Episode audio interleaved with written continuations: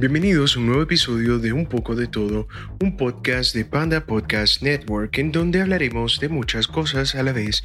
Mi nombre es Andrés, así que sigan adelante. Este podcast sale todos los domingos y lo pueden encontrar en las siguientes plataformas: Spotify, Apple Podcast, YouTube, Google Podcast, iHeartRadio, Radio Public, Pocket Cast, Stitcher y Breaker. Suscríbanse en YouTube y presionen la campana de notificaciones para que tengan la primicia cada vez que suba un episodio, así como su review de 5 estrellas en Apple Podcast. Recuerden que también pueden seguirme en Twitter e Instagram. Los enlaces están en la descripción de este episodio.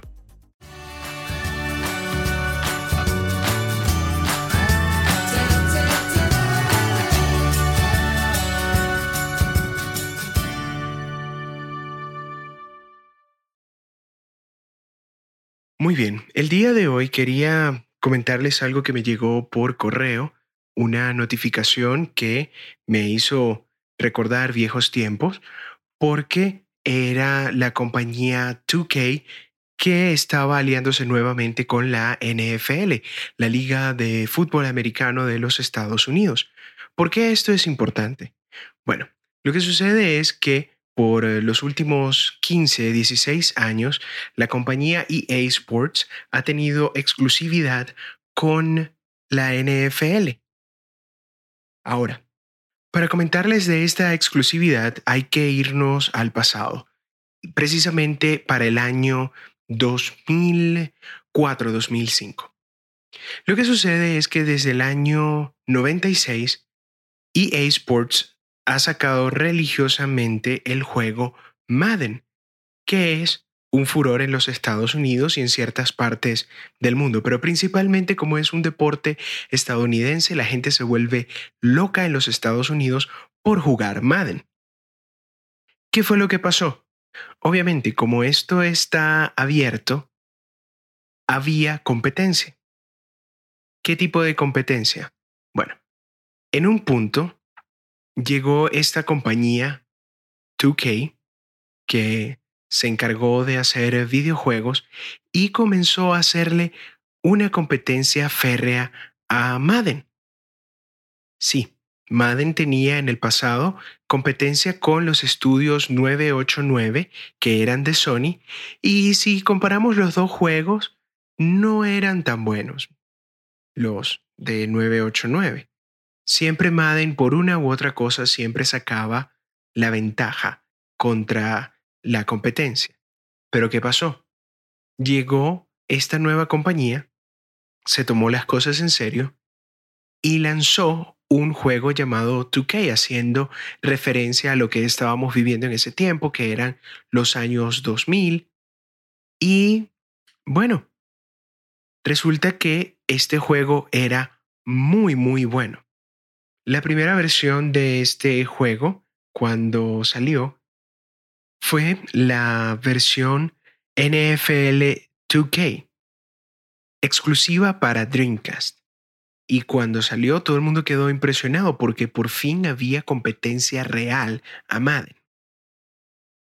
Y esto fueron unos seis años de dura batalla, porque Dreamcast lamentablemente no terminó de cuajar y 2K llevó sus servicios a las otras plataformas, como lo que era el Sony PlayStation 2 y al Nintendo GameCube, que era lo que estaba en ese momento.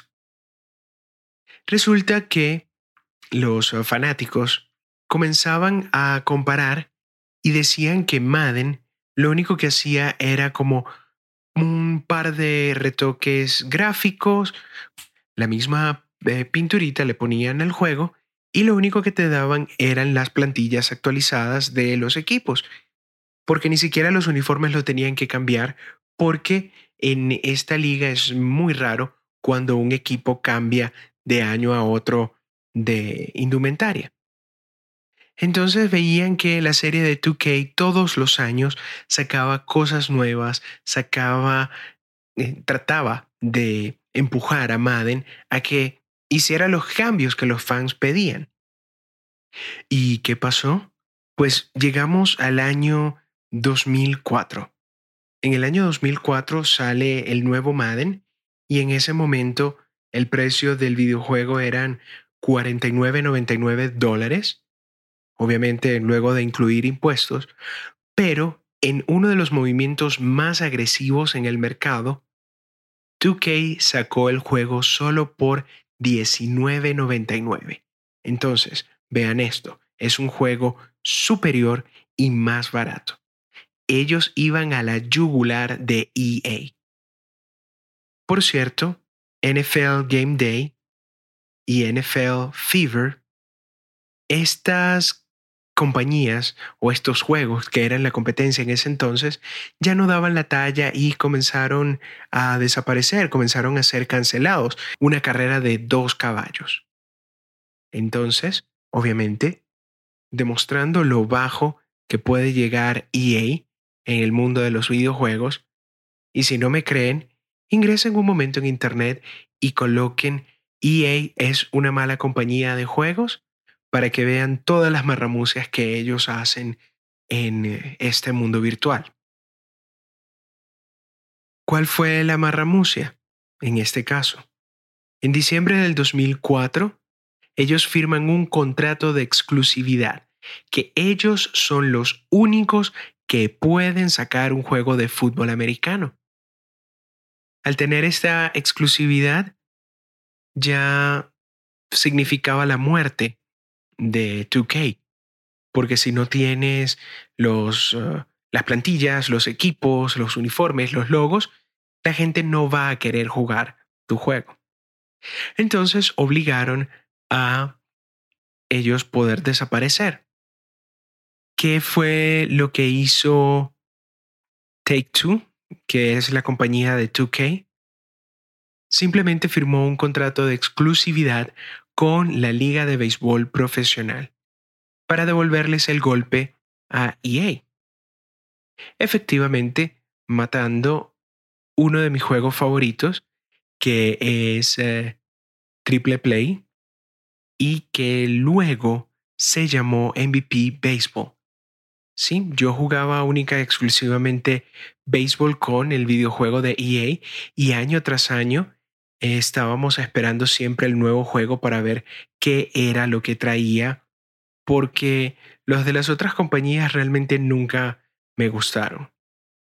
¿Qué pasó con, con EA? Pues lamentablemente terminó ese experimento. Ellos intentaron inclusive sacar un par de años el juego oficial de la liga de las universidades, pero ya no es lo mismo.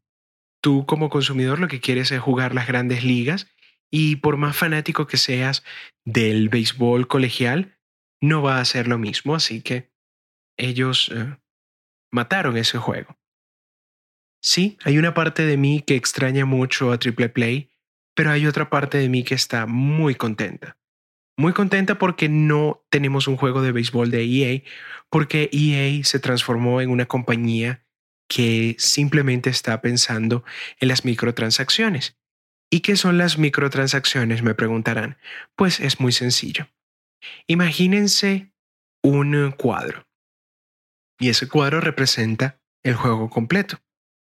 Hasta la llegada del Internet, el Internet de banda ancha, la mayoría de los juegos te los vendían completos, tenían el cuadro completo. Ahora, con el Internet de banda ancha, lo que las compañías ahora hacen es picarte en pedazos ese mismo cuadro, ese mismo espacio.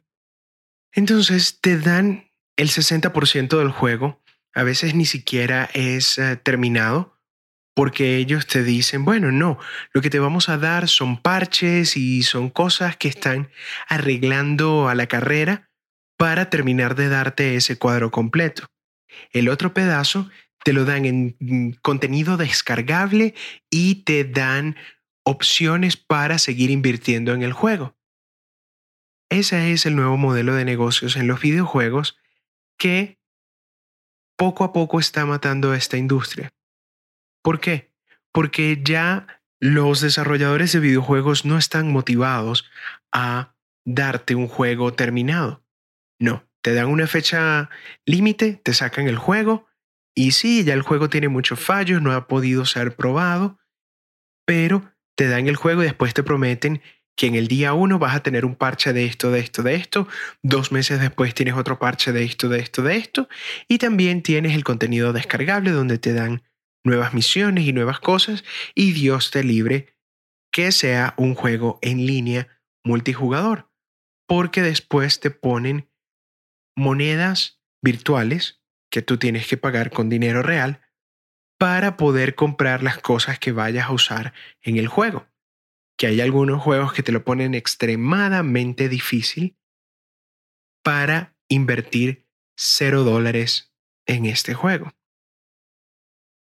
¿Por qué? Ya tú estás pagando 60 dólares por un juego normal. Ya debería ser completo el juego, pero no. Te venden la versión estándar, luego te venden la edición deluxe y después de esto te venden la super extra deluxe y cada una, una vale 60, la otra 80 y al final tienes otra que es de 100 sin contar los contenidos extras descargables que cada uno te puede venir costando como 30 dólares. Entonces es un negocio redondo para las compañías y es un trato muy malo para el consumidor.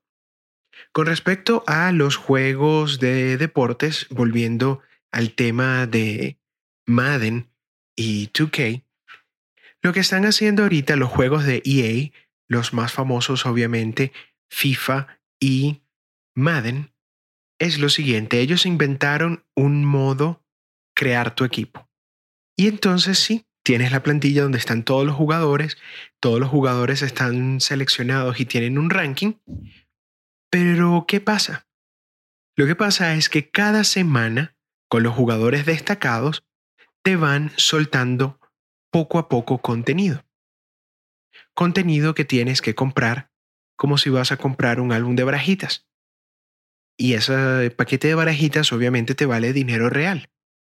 O dinero que puedes ganar en el juego, pero pasando horas y horas y horas ganando partidos para tener suficiente dinero para comprar esas barajitas porque soltaron leyendas o soltaron a tus jugadores favoritos, pero con las actualizaciones reales. Si por ejemplo un jugador te hace tres goles un fin de semana, a la semana siguiente te sale con mejores estadísticas para el ataque. Entonces es una cuestión que está motivándote todo el tiempo a que gastes dinero real para que puedas obtener ese jugador que tanto deseas. Lamentaría mucho tener que ver esto en un juego de béisbol de EA, porque ya viendo lo que hace una compañía como SDS, que es eh, exclusiva para PlayStation, la diferencia es eh, abismal. Sí, tiene la parte de poder eh, invertir dinero real en el juego, pero Jugando lo suficiente tú puedes montar un equipo lo suficientemente competitivo para poder ganar en línea sin tener que estar gastando dinero real. Entonces, esta noticia de, de 2K es bastante agradable porque puede ser una luz al final del túnel tener un tipo de juego que pueda hacerle no va a ser competencia directa, eso ya lo establece el artículo, pero sí algo que pueda mover un poco los cimientos de EA y hacerles entender que tienen que mejorar esos eh, juegos, no solo darnos plantillas actualizadas. Seguiremos con el próximo segmento luego de esta pausa.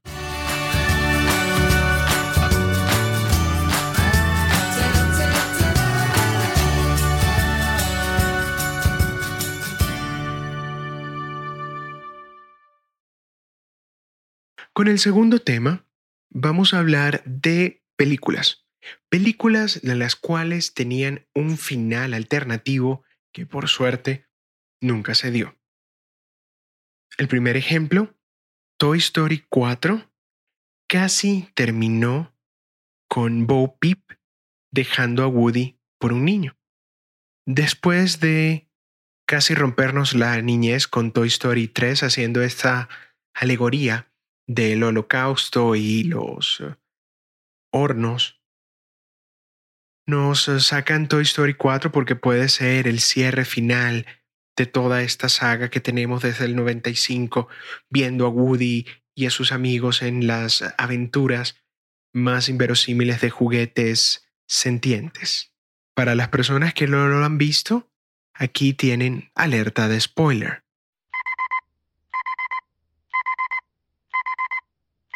Muy bien, pudieron darle pausa a este episodio, ver Toy Story 4 y luego darle otra vez play a un poco de todo.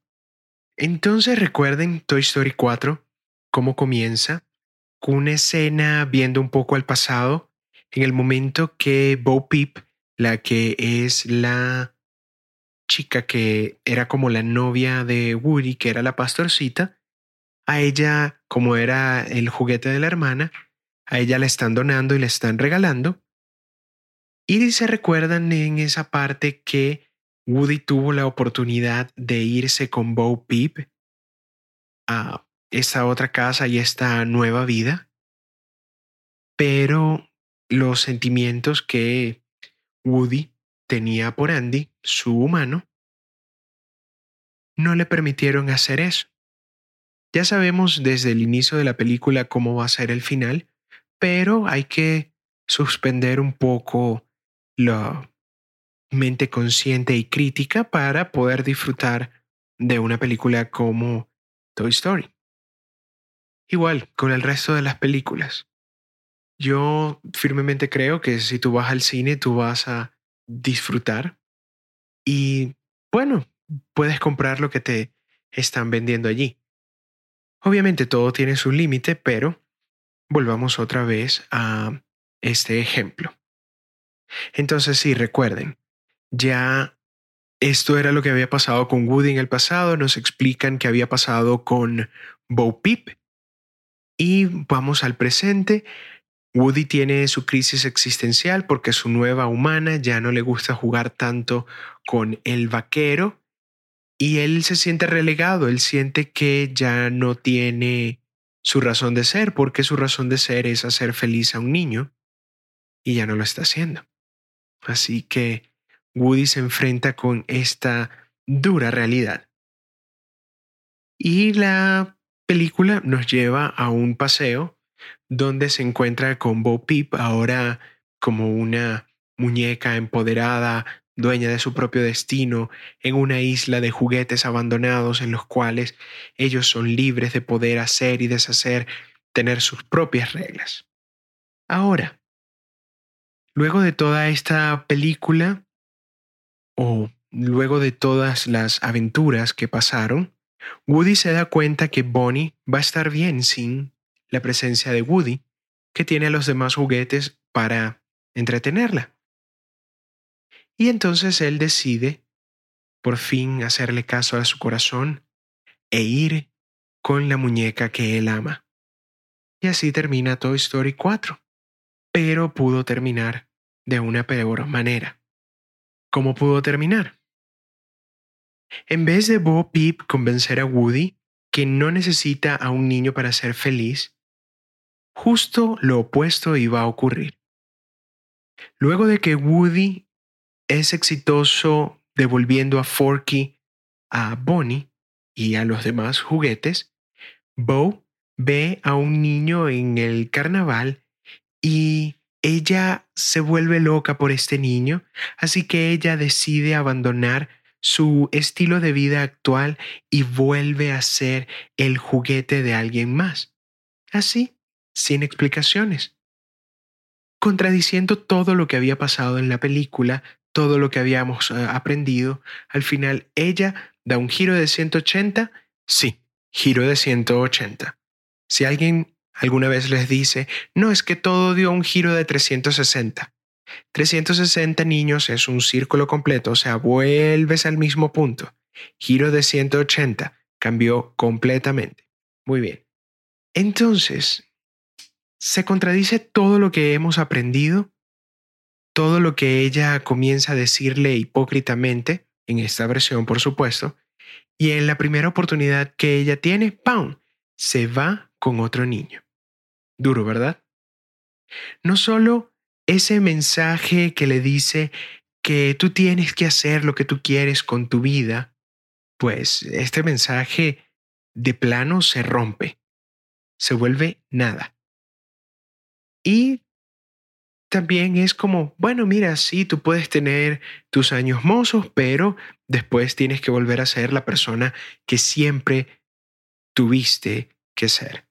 Entonces realmente iba a ser como un, una cosa bastante rara, bastante extraña en eh, esto de el mensaje. Menos mal que alguien tuvo la genial idea y desechó esta otra que no era tan buena. Al final eso iba a ser como un final triste por tener un final triste. Y para una película de niños tener un final triste, mm, tampoco, tampoco. Menos mal que Pixar a alguien se le ocurrió la idea de decir, este final no, y lo cambiaron. La siguiente película es Guardianes de la Galaxia. En Guardianes de la Galaxia iban a añadir a un abuelo triste a todas estas aventuras espaciales locas. Recordemos que las películas de Marvel simplemente no hacen miles de millardos de dólares solo porque son sutiles a la hora de hablar de la condición humana.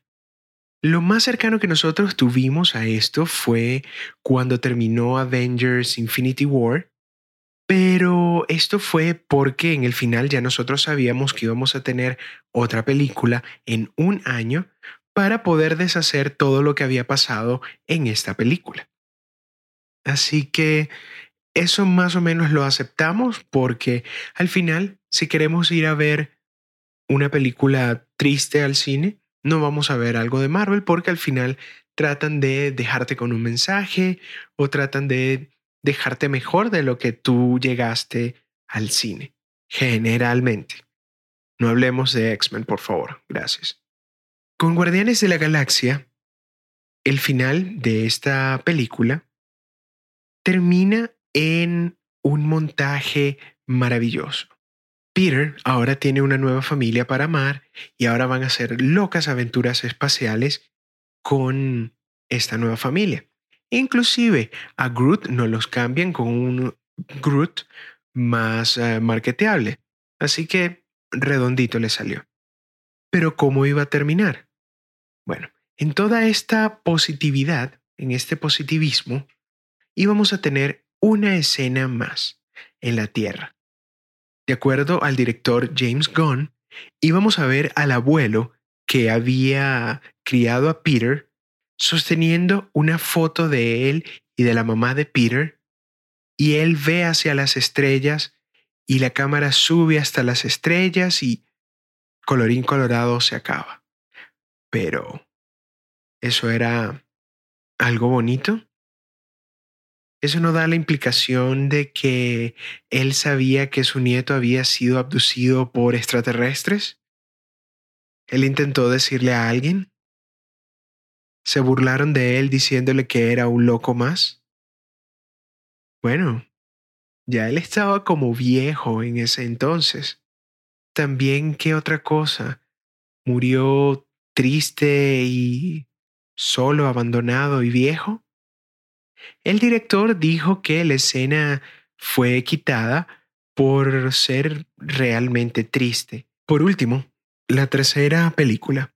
Randy Quaid iba a tomar misiles en su avioncito e iba a salvar el Día de la Independencia.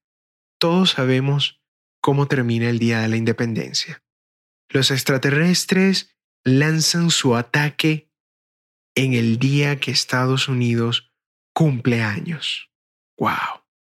Este veterano de guerra, medio loco, medio alcohólico, que Randy Quaid encarna y obviamente luego, años después, la ficción se convirtió en realidad porque Randy Quaid también saltó algunas teorías de conspiración y muchos lo tildaron de loco.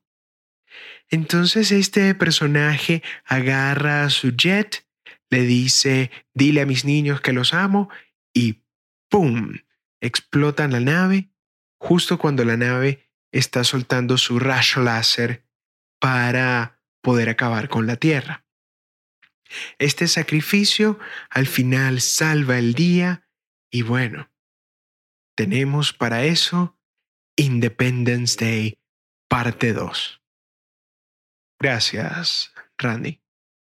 Este personaje siempre iba a estar en el gran final, pero como él nunca había mm, piloteado un avión desde la guerra de Vietnam, si nos vamos a la parte realista y como decimos, ponemos la mente crítica, ¿cómo es posible que después de años y años sin saber manejar, lo ponen en un avión nuevo y él pues solo lo enciende, pim pum pam, ya puede volar como un experto? No sé, de verdad. Tiene por supuesto al gran presidente y a Will Smith como compañeros de vuelo y entre muchos otros pilotos van a salvar a los Estados Unidos y al mundo.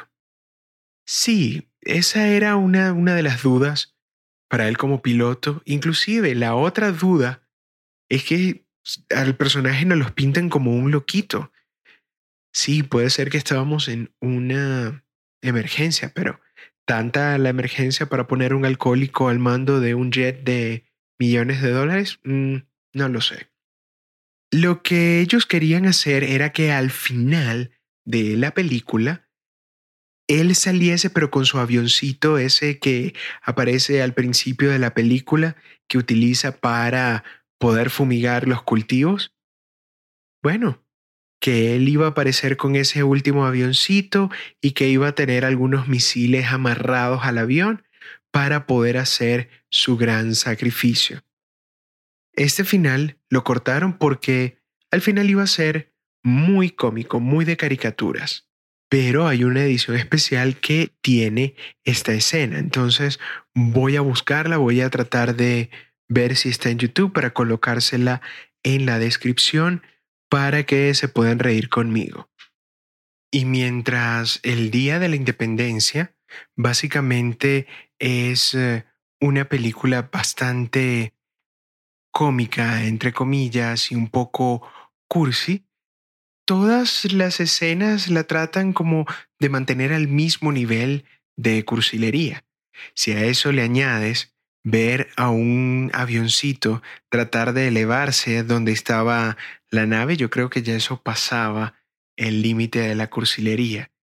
Menos mal que quitaron ese pedazo del film final. Que sí, es una de estas películas que tú puedes decir que es placer culposo, que te gusta solo porque es tan mala que es buena.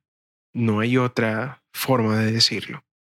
Seguiremos con qué estoy luego de esta pausa.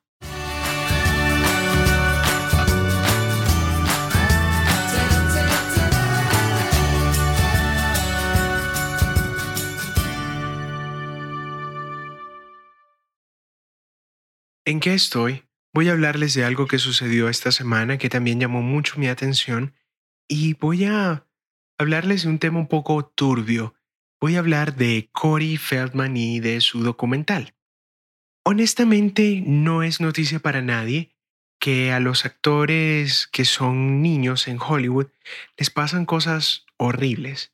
Pueden ver miles de ejemplos y miles, eh, sí, estoy exagerando, pero vamos a decir decenas, decenas de ejemplos de niños actores que cuando son adultos, si llegan a adultos, pues tienen muchos problemas con drogas, alcohol y muchas, muchas cosas feas que pasan en este mundo.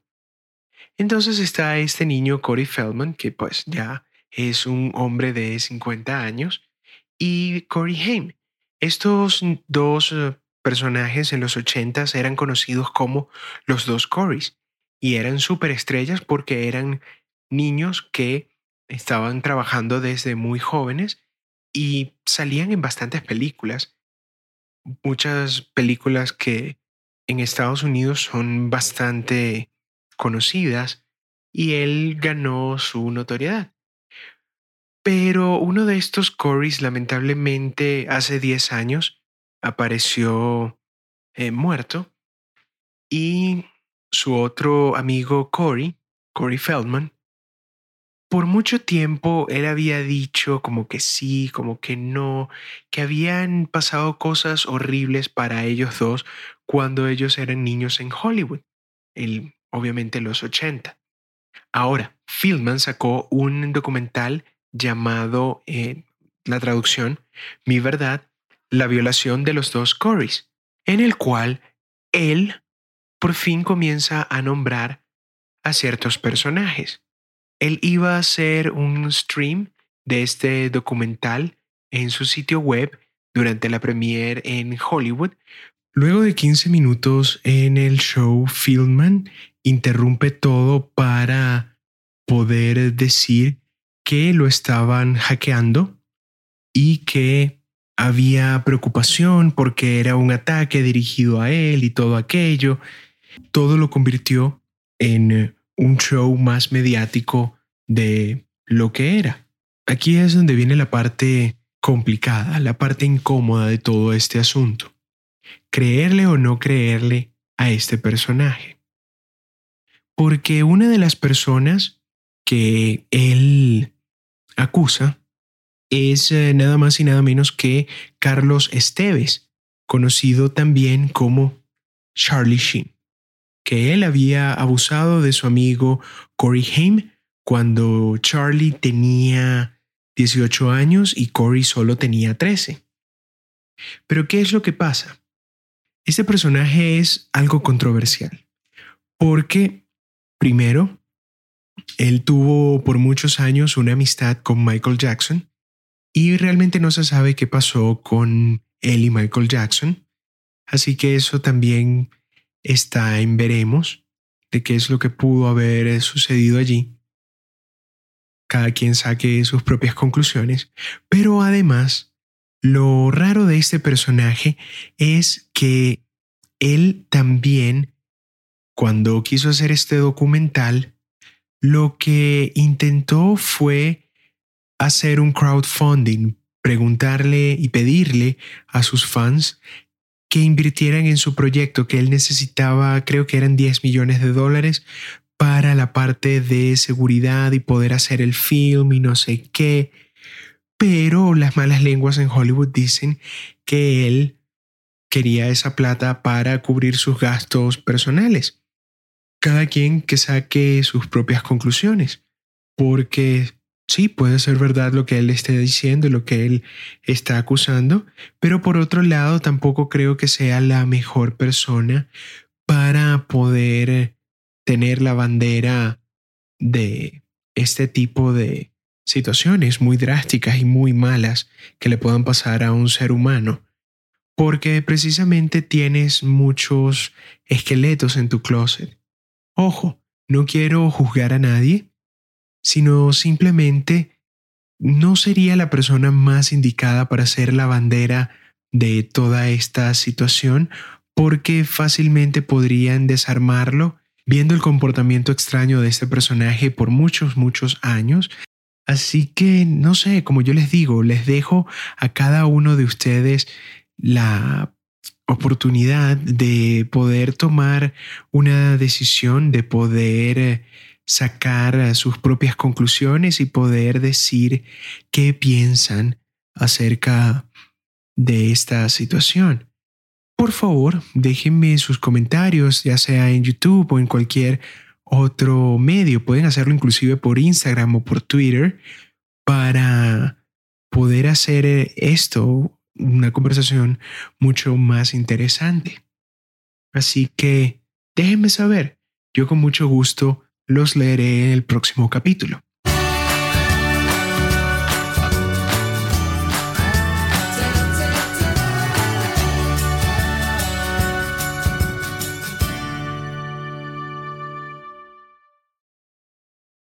Este es todo el tiempo que tenemos por el día de hoy.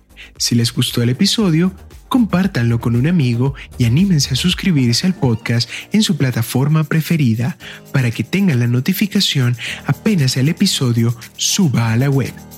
Esto fue un poco de todo y hasta la próxima.